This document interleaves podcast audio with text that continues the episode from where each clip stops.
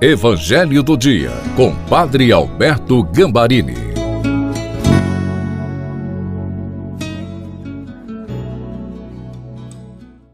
Peçamos ao Deus Todo-Poderoso as luzes do Espírito Santo. Pai, precisamos do Espírito Santo para entender aquilo que hoje nós estamos celebrando e aquilo que desejas que a gente também viva. Ilumina-nos com o Espírito Santo, para que esta palavra seja palavra de bênção. Amém. Em nome do Pai, do Filho e do Espírito Santo. Amém. Evangelho de Nosso Senhor Jesus Cristo, segundo São Mateus, capítulo 2, versículos de 13 a 18. Depois que os magos partiram, o anjo do Senhor apareceu em sonho a José e lhe disse: Levanta-te, pega o menino e sua mãe e foge para o Egito. Fica lá até que eu te avise, porque Herodes vai procurar o menino para matá-lo. José levantou-se de noite, pegou o menino e sua mãe e partiu para o Egito Ali ficou até a morte de Herodes, para se cumprir o que o Senhor havia dito pelo profeta: Do Egito chamei o meu filho. Quando Herodes percebeu que os magos o haviam enganado, ficou muito furioso. Mandou matar todos os meninos de Belém e de todo o território vizinho de dois anos para baixo, exatamente conforme o tempo indicado pelos magos. Então se cumpriu o que foi dito pelo profeta Jeremias. Ouviu-se um grito em Ramá, choro e grande lamento.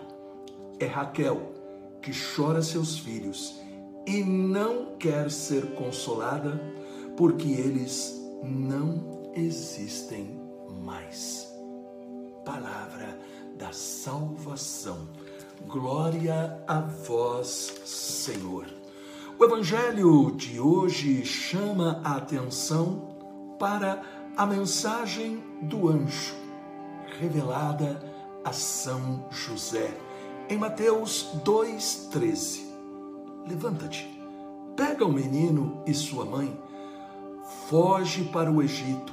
Herodes vai matar o menino. José desperta e novamente obedece imediatamente. Neste gesto, reconhecemos a grandeza e a força deste homem chamado por Deus para ser o protetor e o provedor da sagrada família e aprendemos a lição preciosa sobre a importância de saber ouvir e fazer o que Deus nos pede. Grande é a diferença entre Herodes e São José. Herodes se preocupa apenas consigo mesmo e seu poder, e José em fazer a vontade de Deus. José deseja servir a Deus e proteger a sua família. Herodes, com raiva, porque os reis magos não haviam voltado para dar notícias do menino, mata bebês para garantir o seu trono. Herodes era conhecido por ser cruel matou sua própria esposa e outros membros da família.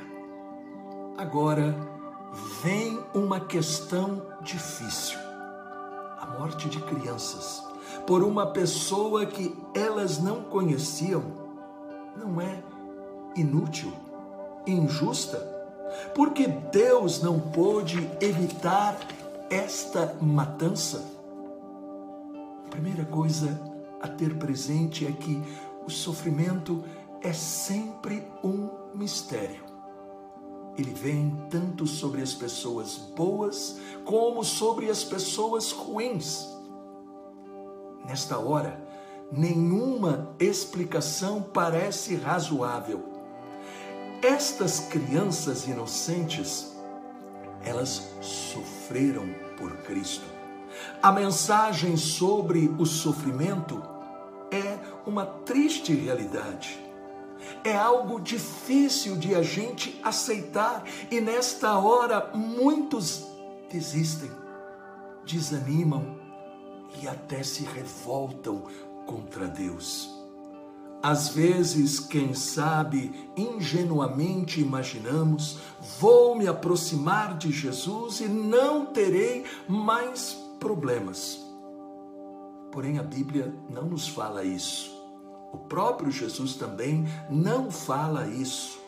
O sofrimento, a perseguição e martírio são uma possibilidade na vida cristã, como para todas as pessoas com fé ou sem fé. Porém, quando nós temos fé, na hora do sofrimento, daremos o testemunho da verdade daquilo que nós cremos, experimentaremos este poder, esta força que existe na fé e seremos capazes de resistir, enfrentar e vencer. Também é verdade que a morte dos inocentes continua até nos nossos dias. Olhando para a realidade, nós vemos guerras, pobreza, aborto, abuso infantil e tantas outras realidades negativas. O cristão tem que estar atento para não cair no mesmo erro de Herodes. Pensar somente em si, a sua felicidade, a sua paz. Mas o cristão tem que se empenhar para ser como São José, defendendo, socorrendo, tendo compaixão de quem sofre. E isto é o sinal da presença do amor de Deus que conquista. Peçamos ao Deus Todo-Poderoso esta graça. Pai, com a intercessão da doce Virgem Maria, Nossa Senhora dos Prazeres e de São José, abençoa-nos para que nós possamos fazer da nossa vida a tua vida para que nós possamos experimentar a tua presença e possamos também transmiti-la a quem necessita dela.